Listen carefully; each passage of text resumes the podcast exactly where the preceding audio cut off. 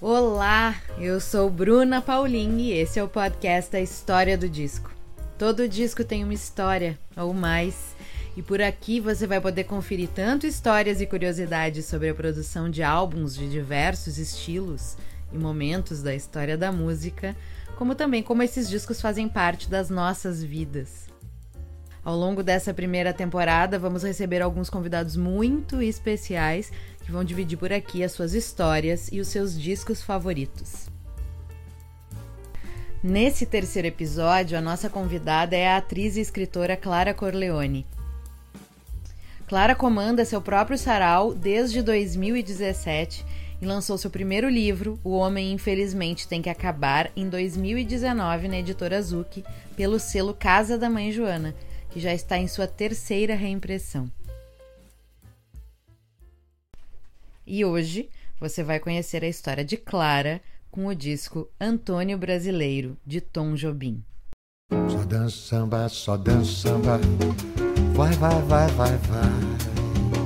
Só dança samba, só dança samba, vai. Só dança samba, só dança samba, vai, vai, vai, vai, vai. Só dança samba, só dança samba. A música brasileira não seria o que conhecemos hoje, nem teria o reconhecimento que tem, se não fosse o maestro Antônio Carlos Brasileiro de Almeida Jobim. Compositor, pianista, arranjador, multiinstrumentista Tom Jobim é sinônimo de Brasil e de bossa nova. Até o lançamento de Chega de Saudade, em 1958, a música brasileira era totalmente voltada para o mercado adulto. O termo música jovem era uma coisa que engatinhava nos Estados Unidos. Por aqui, as nossas paradas elas eram recheadas de marchinhas e músicas românticas como boleros, sambas canção, muita impostação vocal, muitos R's, muitos S's, orquestras e ritmos regionais. E eis que em dois minutos, a canção composta por Tom e Vinícius de Moraes trouxe uma nova perspectiva para quem não se identificava com o que tocava no rádio.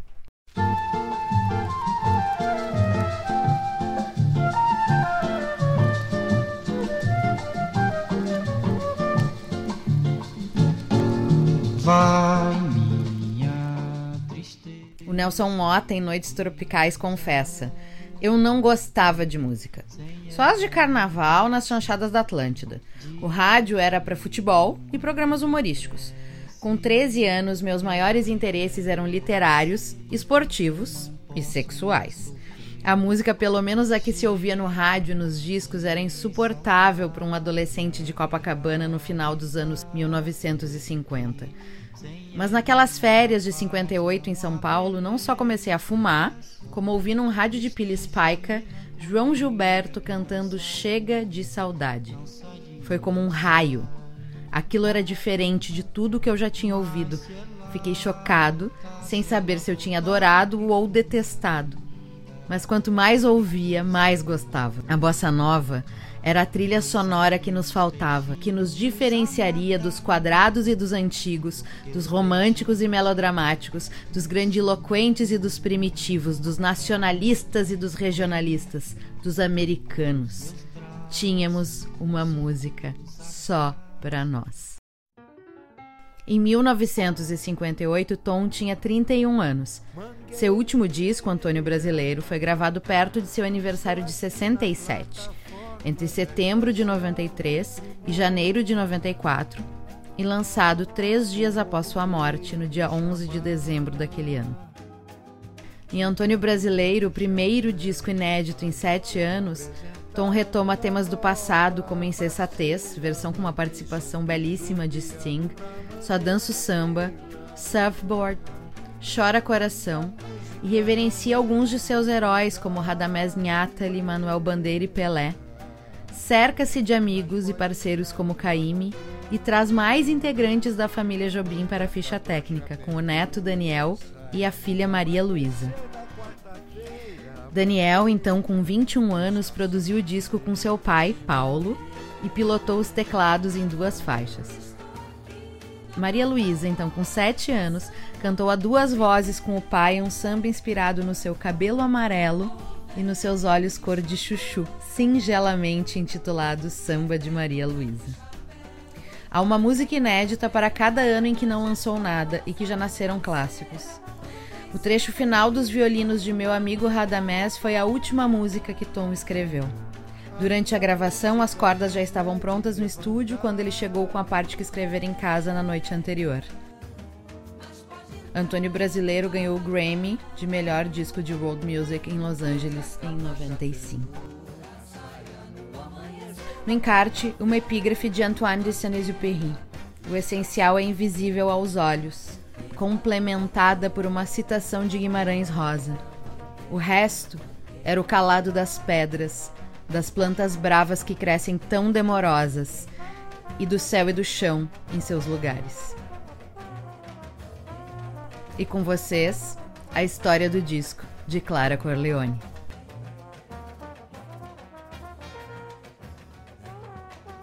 Clara Corleone, bem-vinda à história do disco.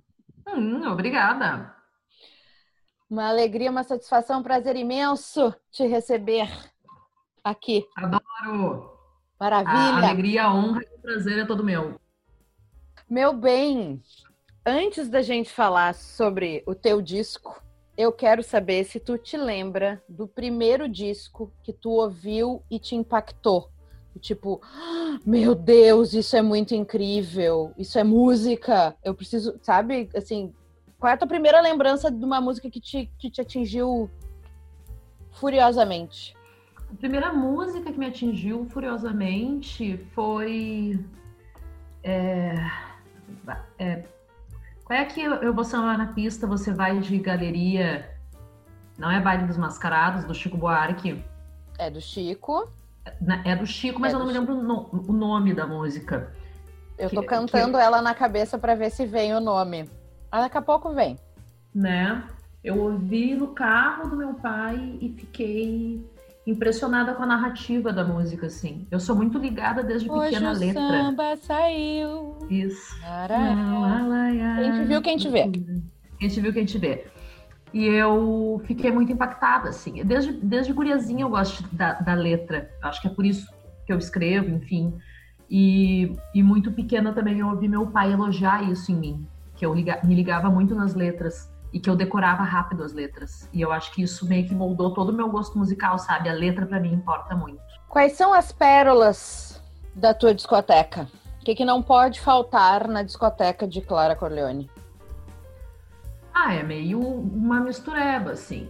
Tem a, eu tenho uma, uma relação muito grande e muito profunda, e desde pequena, com a bossa nova e com o samba, né, o samba de roda, então não vai poder faltar aí Vinícius Moraes, né, Tom Jobim, Chico Buarque, uh, o samba, o João Nogueira para mim é um dos maiores sambistas da, do Brasil, mas eu também sou muito apegada a Paulinho da Viola e Fundo de Quintal, e aí depois, mana, entra uma coisa para mim de é, essas, essas bases para mim da bossa nova e do samba veio dos meus pais, né? Não é uma coisa que eu inventei, eu não me lembro como é que foi exatamente, né? Como, como é que eu descobri.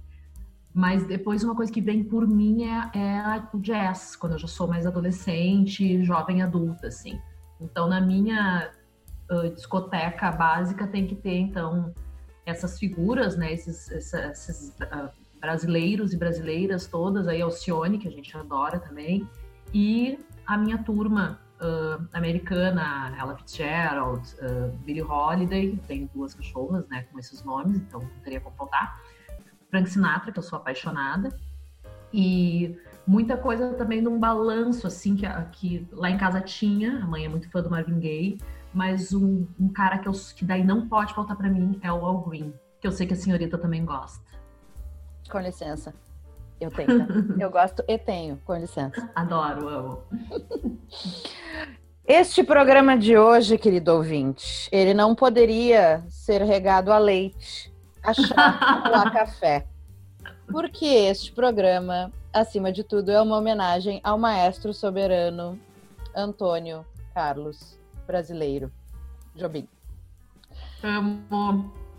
Clara Corleone, conte para nós qual é o disco é justamente Antônio Brasileiro, do Antônio Carlos Jobim. O último disco que o Tonzinho lançou o último disco, Tonzinho, tinha 67 anos. O disco foi lançado dias depois dele falecer. E hum, não era, não estava se pensando que seria um disco póstumo, ninguém estava esperando isso. Então não estava doente, então não estava uh, sofrendo de algum mal específico. É obviamente que o abuso a gente sabe muito bem, né? Se a gente parar para pensar, até durou. o álcool realmente, Brasil, conserva. Eu esqueci de dizer, obviamente, nós estamos bebendo uma gin tônica e outra vinho. Na verdade, a gente tinha que tá tomando o iscão, né? Melhor amigo do, do homem. Melhor amigo do Ou homem. É o cão engarrafado. Mas uh, o abuso ali, obviamente, acelerou esse processo. Até porque se a gente olhar imagens do Tom no fim da vida, tu não diz que ele tem 67 anos, né? Tu diz que É, ele tem mais, a aparência de envelhecimento é uma coisa impressionante. Apesar de ah, criativo e produzindo e fazendo coisas incríveis, porque esse disco é uma pérola, é um- uma delicadeza, lindo. ah, é fato que o abuso gritou ali, né? Era, é- era muita boemia para pouco corpo. Por que, Cara Clara? inchada, né, que ele tava. Cara inchadésima. Não, e tu não disse assim, tu pensa 67 anos. Não, esta pessoa tem 77 ou mais, né?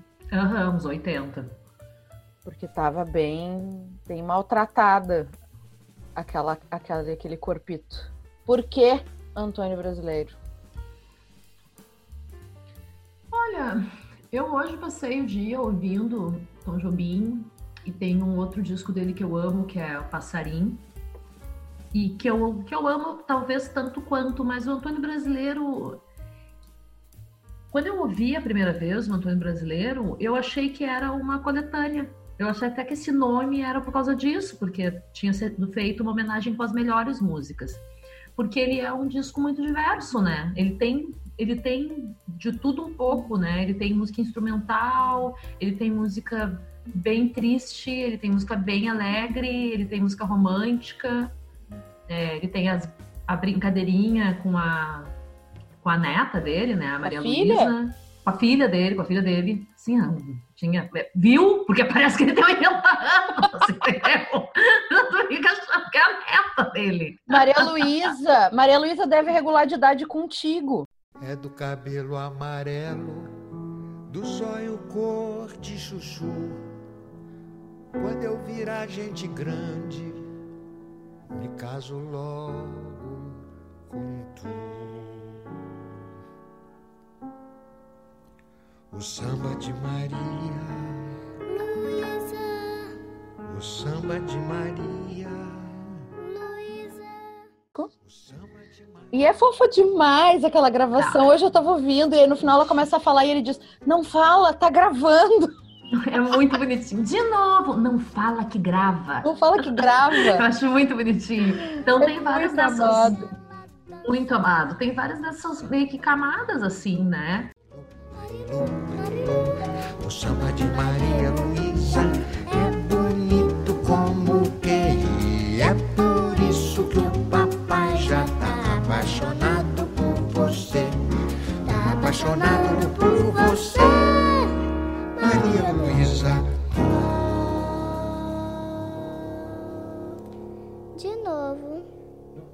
fala que grava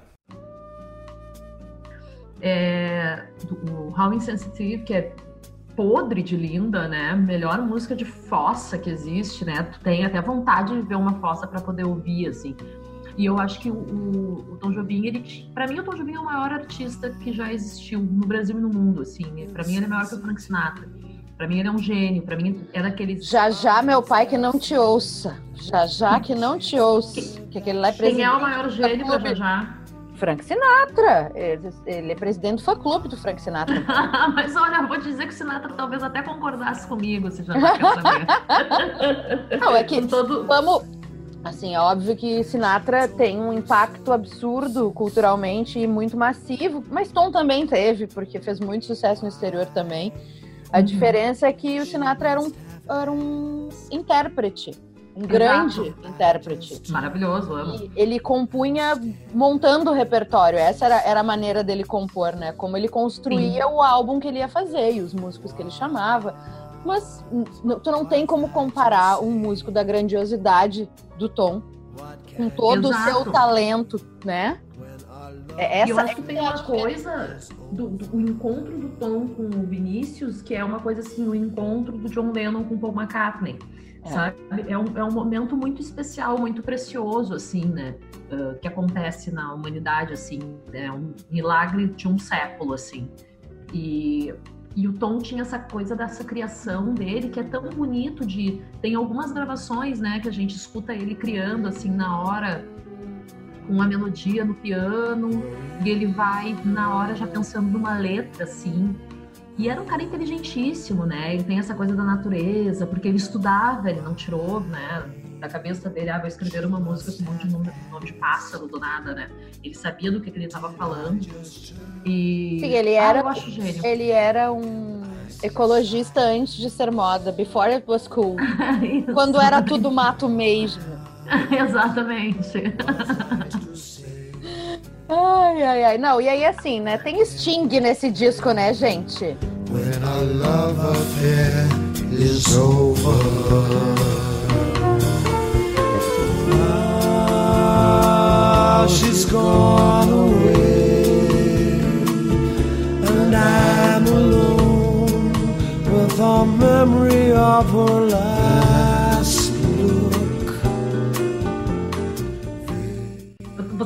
Mas eu tô fazendo vários gestos, entendeu? Estão as duas, estão as duas fazendo a dança do casalamento. Entendeu? Pra ver se o Sting nos nota. Eu adoro aquela frase sobre o Sting. Além de bonito, ainda quer salvar os índios. Ai, sabe? Para! Melhor pessoa! e, esse nome Sensitive é É, de uma delicadeza, de uma beleza impressionante. Impressionante, mano. Eu também acho. Acho tudo lindo. Tu te lembra a primeira vez que tu ouviu esse disco? Eu tinha ouvido todas essas músicas já, porque assim, eu tenho esse, esse enorme privilégio, né? Na minha casa, ah, sempre se ouviu muita bossa nova, né? Então não é uma coisa, meus pais não forçaram assim a pra gente ser fã de música brasileira. Aconteceu que tu, tu ouvia, né?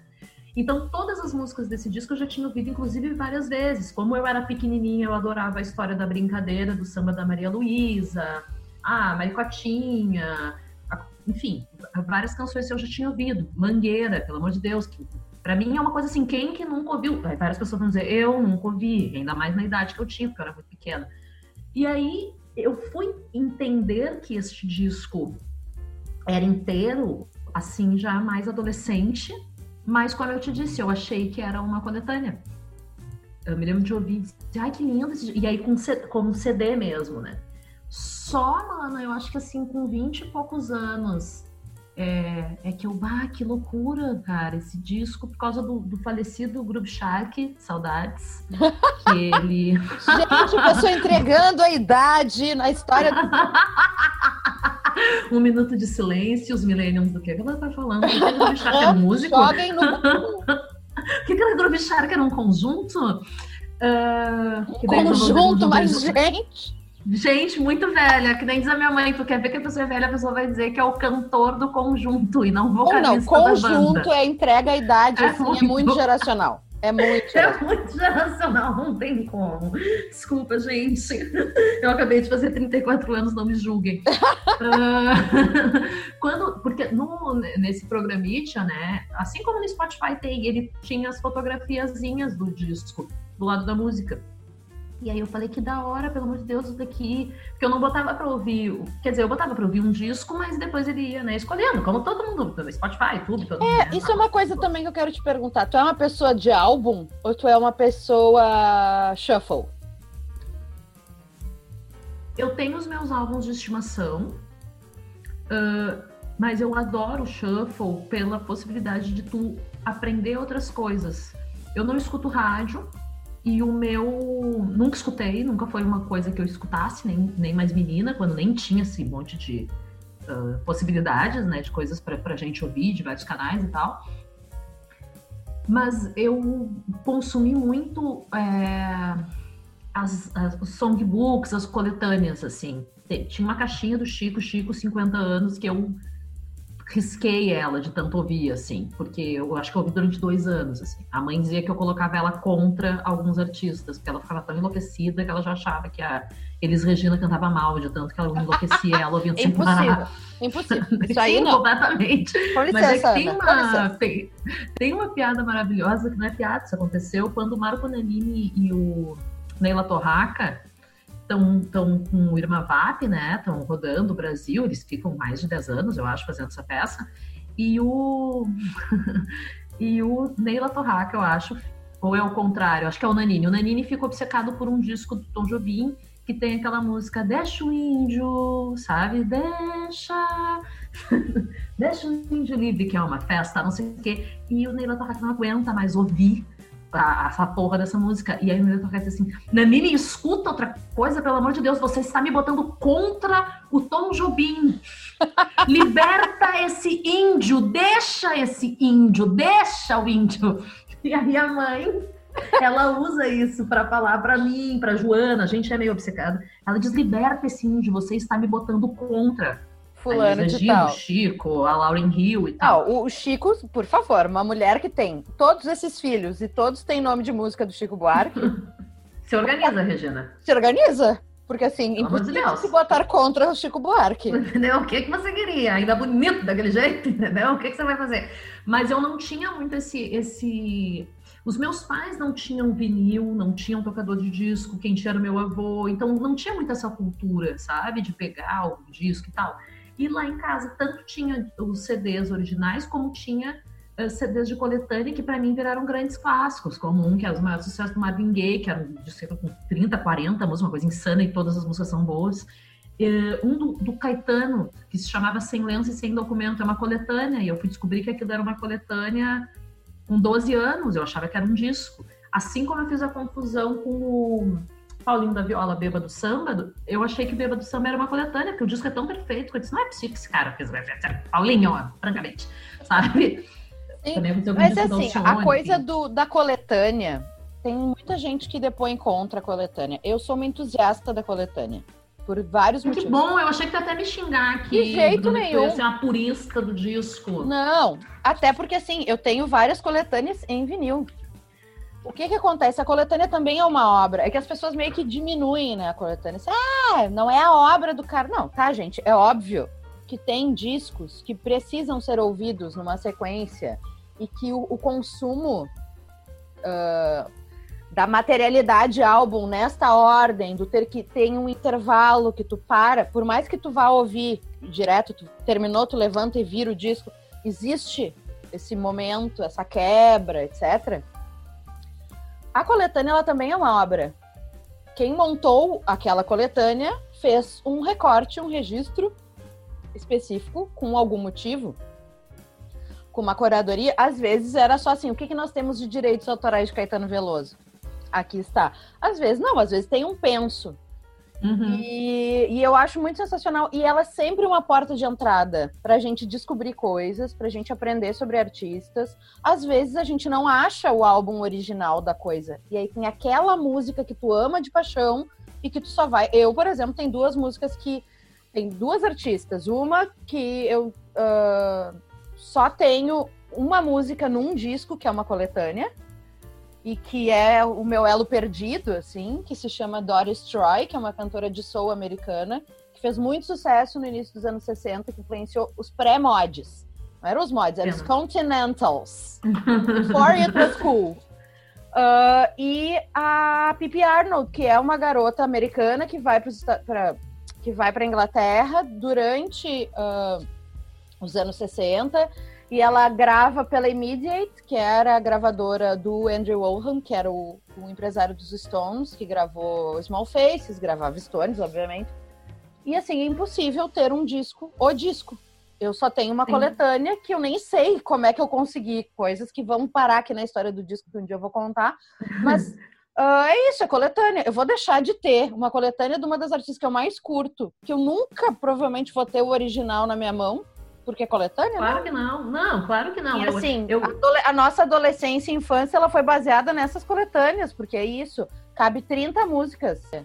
É que eu acho que tem uma coisa assim, eu não sou a pessoa, eu tenho um.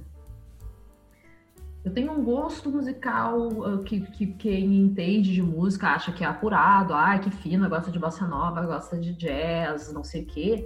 Mas, assim, primeiro que nada foi muito planejado, como eu falei, né? Simplesmente se ouvi em casa, eu escutei desde criança, eu era criança esquisita que gostava de bossa nova, que os colegas achavam que estranho, que era a música que os pais ouviam, enfim. Mas eu não sou versada no, sabe, disco, ah, esta música é do disco tal, que foi gravado no ano tal, não sei o quê. Não sou mesmo, assim. Eu provavelmente vou saber a letra da, das músicas todas, mas uh, às vezes até o título, sabe? Tipo, é bom, como aconteceu hoje, né? Qual é o nome dessa? E essa música que eu sei o nome me perdi. Mas assim, uh, eu tenho um troço também com, com trilha. Eu me lembro quando eu era casada, meu marido era músico e a gente foi numa loja de disco e eu quis eu quis. Não, a gente herdou os discos do meu avô, quando meu avô. Meu avô, muito antes de morrer, saiu assim. Pega esses discos, pega essas joias, pega esses livros, sabe? Saiu assim distribuindo em vida. E nos deu todos os discos dele. E aí o meu ex-marido falou assim: ah, isso aqui de trilha do nos rebeldes, isso aqui trilha nos dourados, isso é uma bagacerice. Eu falei, que bagacerice? Da onde que, eu né? amo uma das minhas trilhas preferidas. Vai entrar uma cachorra latindo, provavelmente. É a primeira participação de Brigitte Bardot na história do disco. Ela quer cantar. Ela quer cantar. Eu amo a trilha sonora de Anos Rebeldes. Amo, amo de paixão, amo. Eu tenho, eu tenho os DVDs, não tenho os discos. Eu sou, tão, eu sou uma pessoa tão generosa que eu deixei ficar com esse. Mas e tem uma história também lá em casa que é uma dos, um dos discos favoritos da minha mãe é a trilha sonora do Calypso Way, o pagamento final com o Alpatino e o Champagne, dirigido pelo Brian De Palma. E essa trilha sonora é simplesmente uma delícia, é uma música melhor que a outra, e muitos amigos meus conheceram, tipo, ah, essa versão de Go to the Real, uh, Late Marmalade, que foi depois regravado, né, pela, pelas cantoras do pop e tal, e disse, não, vai, essa versão é bem melhor. Tipo, já se conhecia há muito tempo por causa da trilha, que como tu bem falou, também não é uma coisa que a pessoa tira do cu, a pessoa pensa aquilo, né? Então, oh, que são as trilhas do Tarantino, por favor. Pela, exatamente. As trilhas do Jarlin é um jazz melhor do que o outro, né? O, eu acho que é uma, uma influência minha para eu gostar de jazz, são essas músicas também, porque tu percebe, ai que delícia, como é bom, não tem nada de hermético ou difícil como as pessoas gostam de falar sobre o jazz e sobre a bossa nova, né? A bossa nova é, o, é um, um, um, banquinho, um violão, é o amor, o sorriso e a flor. Ela, ela não é, ela não, ela não, esse refinamento que falam como se fosse uma coisa ruim, né? Uma coisa intelectualizada. Não existe coisa mais simples. É uma coisa, uma coisa bonita, né? Então eu acho que tem essa é. coisa também do pensamento de como se constrói é, um disco que pode ser uma coletânea, claro que, como tu falou, daqui a pouco é o que a gente vai conseguir pagar os direitos, é o que a gente tem como não sei o que do fonograma, ou daqui a pouco as mais tocadas, né? Tu vai fazer uma coletânea do Caetano, por exemplo, hoje em dia, tu vai querer botar uh, sozinho, que tocou pra caramba, né? Sozinho não tá nem entre as, até nem é do Caetano, né? Por que então, você me deixa tão solta, Clara? Por que você não cola em mim? Eu tô me sentindo porque tem pandemia, não posso ficar colada em você, distanciamento social, palhaça. Essa coisa da bossa nova é uma loucura, porque assim, o que, que a gente tem que entender? Não tinha música jovem no Brasil. No final dos anos 50, Rui Castro, a gente te ama, nos adota, muito, por favor. Muito. Uh, não tinha, obrigada por toda essa bibliografia e por ter me ensinado tanto desde sempre. Não tinha música jovem no Brasil. O que, que a gente tinha? A gente tinha samba canção, que assim, né? Quer falar de sofrência comigo, querida? Vai ouvir samba canção. Depois conversa. As coisas que você chama de sofrência hoje não aceito. Tinha samba canção, tinha bolero, tinha samba, né? Mas nada era para jovem. A gente está entendendo que é cultura jovem no mundo nesse momento. A cultura jovem está se formando. A cultura jovem, como a gente conhece hoje, e que pauta o mercado, como a gente vê hoje, até demais, é uma cultura que começou nos anos 50, de verdade. Sim. A bossa nova é o primeiro movimento e a primeira produção artística musical brasileira voltada para o jovem, não como um penso de mercado, mas porque ela foi feita por gente jovem. Tá aí. É, Nosso querido Nelson Mota que dizia, até os 15 anos de idade eu cagava pra música até ouvir o João Gilberto com Chega de Saudade, beijo, tchau. Explodiu a cabeça. Exato, eu ia, eu ia falar exatamente isso, mano. Porque o. Porque é exatamente isso que o Nelson Mota traz, né? No, no, no- início do Noites Tropicais. Né? Ele diz assim, não tinha como, não tinha, não, não tinha da onde, a gente não tinha um. Tinha assim umas marchinhas de carnaval. Não, não, não, é que loucura, gente. É uma coisa de explodir a cabeça da gente mesmo. Imagina, de repente, do nada, tu tem uma música que, que fala contigo, né? E eu morro de amor com essa coisa da bossa nova ter sido criada nesses salões, com as pessoas tocando violão, uma coisa super burguesa, na verdade, foda-se, ah, porque. Ai, é uma coisa que não existe mais, sabe? Que daqui a pouco, hoje em dia, quem puxa um violão normalmente toca mal e vai tocar umas músicas de merda. E, e aquilo ali foi criado daquele jeito, tão, como tu falou, sem, sem um penso de mercado. Foi criado porque foi criado, né? Olha que loucura isso. É um, é um início também muito, muito bonito, né? Que, aliás, falamos aqui, é muito bem retratado como um pano de fundo para coisas que são muito mais protagonistas na história no Anos Rebeldes, né? É tão bonito de ver eles nos apartamentos e tal, tocando, as mulheres fazem o coro. É... Que baita estilo musical. A bossa nova é foda, como diria o Caetano. Vamos voltar para Antônio Brasileiro, Clara. Qual é a faixa preferida? Meu Deus, eu achei que esse momento As- poderia vir chegar. Tu sabia E que isso ia eu- acontecer? Eu sabia que isso ia acontecer, por isso que eu fiquei ouvindo hoje. Eu acho. Querida, talvez.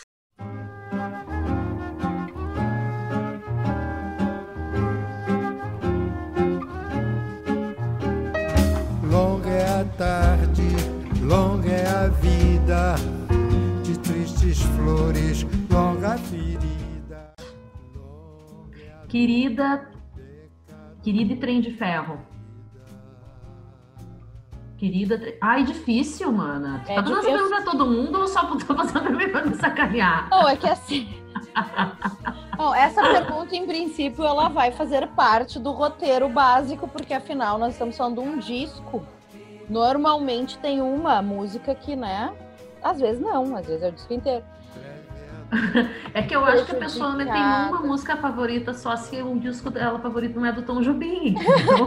Não, é que assim, é, ela, é sempre um esforço. O que, que eu sinto agora quando eu tô convidando as pessoas? dizer, Mas só pode ser um. Pode ser. Exato, é E tu- difícil. Tu, tu veio com três. Se acalma. É, eu acho difícil. Mas é eu sei que é difícil, mas a gente precisa ter um filtro e um, né? Senão seria maravilhoso ficarmos horas a fio falando de todos os nossos discos preferidos. Mas não tem Claro. problema, porque tem outras temporadas, a gente fala de outros depois. Mas é, talvez não seja uma preferida, mas assim, as mais do coração, então. O que eu quero é que tu destaque pra ti, Clara, quais são desse disco. As que, assim, ou se tu lembra de uma que quando tu ouviu tem alguma história específica, enfim. né? Eu acho que tem o lance do. Tu vê como é um disco querido mesmo, porque é difícil pra mim, de fato, assim, tem várias. Porque assim, tem coisas que tu pode pensar sob- pelo contexto da, da genialidade daquilo que foi feito, né? Como o Trem de Ferro. É... Ai, todos, Chora Coração, enfim, o Trem Azul, né? Mas tem coisas que, que tu falou, acho que esse, esse é um bom ponto, assim, que bate em ti, né? E o- a primeira vez que eu ouvi o How Insensitive, na verdade eu, eu tinha ouvido a versão toda em português mesmo, pela Adriana Calcanhoto, numa dessas songbooks. É, enfim, que o pai e a mãe tinham várias coleções de songbook, do Vinícius, do Tom, do Gilberto Gil. E eu conhecia ela em português. E aí eu era uh, criança e achei muito doido que o Sting, né, do The Police, tinha uh, uh, gravado com o Tom Jobim. Era uma coisa que eu meio que não não realizava, era pequenininha, achava, ah, não, é que é brasileiro, grava aqui, né? Como assim esse cara e ele ainda é famoso, né? Quer dizer que os nossos artistas também são legais. Eu não tinha nenhum, nenhuma noção da dimensão. Mas tu não lembrava do episódio Raoni? Menina, do Sting enfiado no Raoni? Brasil. e defendendo. Não, por favor, conta. Enfiado no Brasil. Ele andava, ele andava pra cima e pra baixo com o cacique Raoni, o Sting. Eu tô morta demais. Sim! E eu me lembro que eu ficava muito impressionada porque eram índios que usavam, não vou saber, indígenas, que índios, Bruna Paulin, ah, que usavam, ah, eu não sei nem como chama, mas aquele negócio na boca que fica com uma. que tem um. tipo um Ah, prato, assim. aham. E aquilo me deixava, sei lá, isso fim dos anos 80. Eu me le... Isso ficou muito marcado na minha memória, assim, que pra mim o Sting já sacava o Brasil e já entendia o Brasil porque ele estava aqui envolvido com os indígenas, entendeu? Defendendo. Eu acho que ele levou eles pra fora, mas eu, eu me lembro dessa função, assim, o Sting veio veio veio trabalhar de grupo pro Raoni. Não, eu me lembro do, do o negócio desse Sting. Eu li um, um livro literatura infantil juvenil, porque eu era criança, enfim, onde a menina era, uma, era um diário de uma adolescente, assim, e a menina era apaixonada pelo Sting. E eu não sabia nem o que, que, era Sting, eu não sabia se aquilo era uma banda. A minha ligação sempre foi com música brasileira, muito mais, assim, 80% mais, é o que eu mais escuto até hoje. E aí, quando eu ouvi, eu achei, primeiro, essa, esse impacto, né? Ah, que doideira, né? Olha que, que viagem. E a segunda coisa é que eu era uma pirralha, né? Eu não tinha nem beijado na boca. E eu entendi aquele clima daquele término e imaginava um copinho de uísque. Olha que doido, olha como é Olha que o alcoolismo infantil, Tom Jobim. Olha o alcoolismo infantil. Chama Damares. Não, que horror, sai daqui. De, de entender que aquilo é uma música de término, sabe? Desse sentir imenso. É, e tem uma coisa hilária da, nos normais, que a Pani, uma vez eles fazem um episódio que assim, coisas ridículas que você faz por, a- por amor ou quando você ama alguém. E aí eles vão numerando, assim. E aí uma hora a Vani tá no carro, ela tá decepcionada com o Rui, e ela tá no carro chorando, ouvindo atrás da porta. E ela vira pro, pro, pra gente, né, pra câmera e diz assim: coisa ridícula que você faz por amor, número não sei o quê. Chorar por uma, uma canção de amor que não tem nada a ver com a sua história de amor. Absolutamente nada a tudo faz sentido quando a gente tá na foto. E aí eu tinha tipo 11 anos e entendi o que, que, o que, que era aquilo ali, o que, que era aquele sofrimento, assim, consegui ver, né? Porque eu acho que é isso que o Tom Jobim tem, que, que torna pra mim difícil de, de dizer a, a música favorita no disco. Que é assim, tá, tem as músicas que me bateram, né? Mas então já decidimos, é o, Insensatez. Mas que tem assim, o- ele consegue falar sobre uma coisa do sertão e da seca e da pobreza e da, da- de ter que ir para São Paulo e tu acredita naquilo e até onde eu sei, Tom Jobim nunca viveu isso, né? Então é, é uma Garoto coisa de muito Ipanema, meu anjo. é, exato. Então, assim, é uma coisa muito maluca. O cara sabia tra- traduzir isso e não ficava um charlatanismo, porque vai um.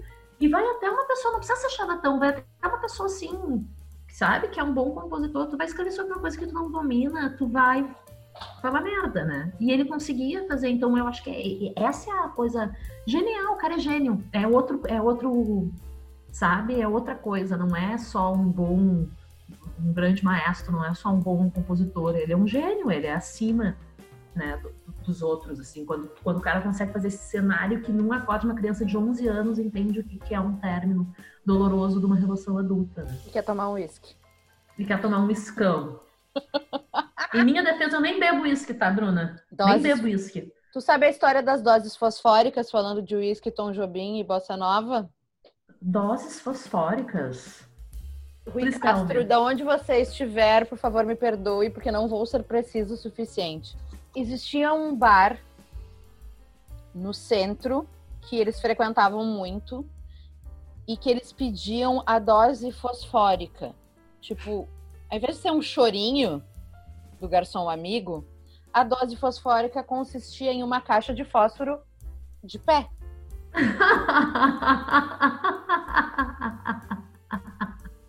É sensacional. Eu, eu já sou apaixonada por aquela dele que o Rui Castro conta na onda que se ergueu no mar, que o Tom Jobim baixava no mesmo boteco e pedia, assim, just for fun, uma gin tônica num aquário, que era uma coisa completamente ignorante, três chopps e depois vai whisky, vai whisky, vai, vai, vai, vai, vai. Por isso que era será só que aperitivo. inchada, né? Pelo amor Era de só Deus. aperitivo. Não, eu sou apaixonada pela Mas ele Gin Tônica tava parece no. Veloso quando ele foi convidado pelo Frank Sinatra para gravar o disco. Reza a lenda que ele estava no Veloso, mais mamado que não sei o que, e tocou o telefone. O garçom veio e disse: Seu tom é o Frank Sinatra. ele deve ter pensado naquele dia: Eu acho que eu não devia ter tomado gin. Eu acho que hoje não precisava. Podia ter passado sem. Azeitona da empada. Ele tem essas histórias sensacionais, né? Desses foguetes, assim, porque, ah, a gente sabe, não é pra ficar glamorizando ah, ah, trago, né? Mas assim, pelo amor de Deus, era o Tom Jobim, o Tom Jobim já faleceu, né? Enfim. Não queria ter sido casada com ele, né? Mas É, enfim. não. É muito bom para amigo na mesa de bar, para maestro, mas não para crush. Apesar de que homem belíssimo que foi Antônio Belíssimo. Que homem belíssimo. Muito, muito, muito, muito belíssimo. Isso era outra coisa engraçada também, que quando eu era pequena eu tinha esse, essa imagem do Tom já acabadaço, né? E aí foi pelos livros do Rui Castro, nosso ídolo, e também no, no Nelsinho Mota, que tem bastante foto, né, do Noites Tropicais, é que eu vi como Tom Jobim era bonito, era um, era um homem lindo. Ai, meu bem, eu acho que agora a gente passa pro escão, bota o play e você, querido ouvinte, faça o mesmo, porque esse disco merece uma audição completa, ininterrupta, sem essas duas tagarelas na volta comentando. E, e aproveitem e divirtam-se, porque é, uma, é um presente da natureza. É verdade. Meu amor, muito, muito, muito obrigada. Eu que agradeço, mano. Adorei, Prazer adorei mesmo. inenarrável te ter aqui e sempre bem-vinda. Obrigada, adorei, adorei o projeto e tô louca para ouvir o- quais foram as escolhas dos outros convidados também, pra gente fazer super listinhas de vinil e ficar ouvindo noite adentro. Esse foi o terceiro episódio de A História do Disco. Para saber mais sobre o projeto, acesse nosso perfil no Instagram, A História do Disco. Até semana que vem.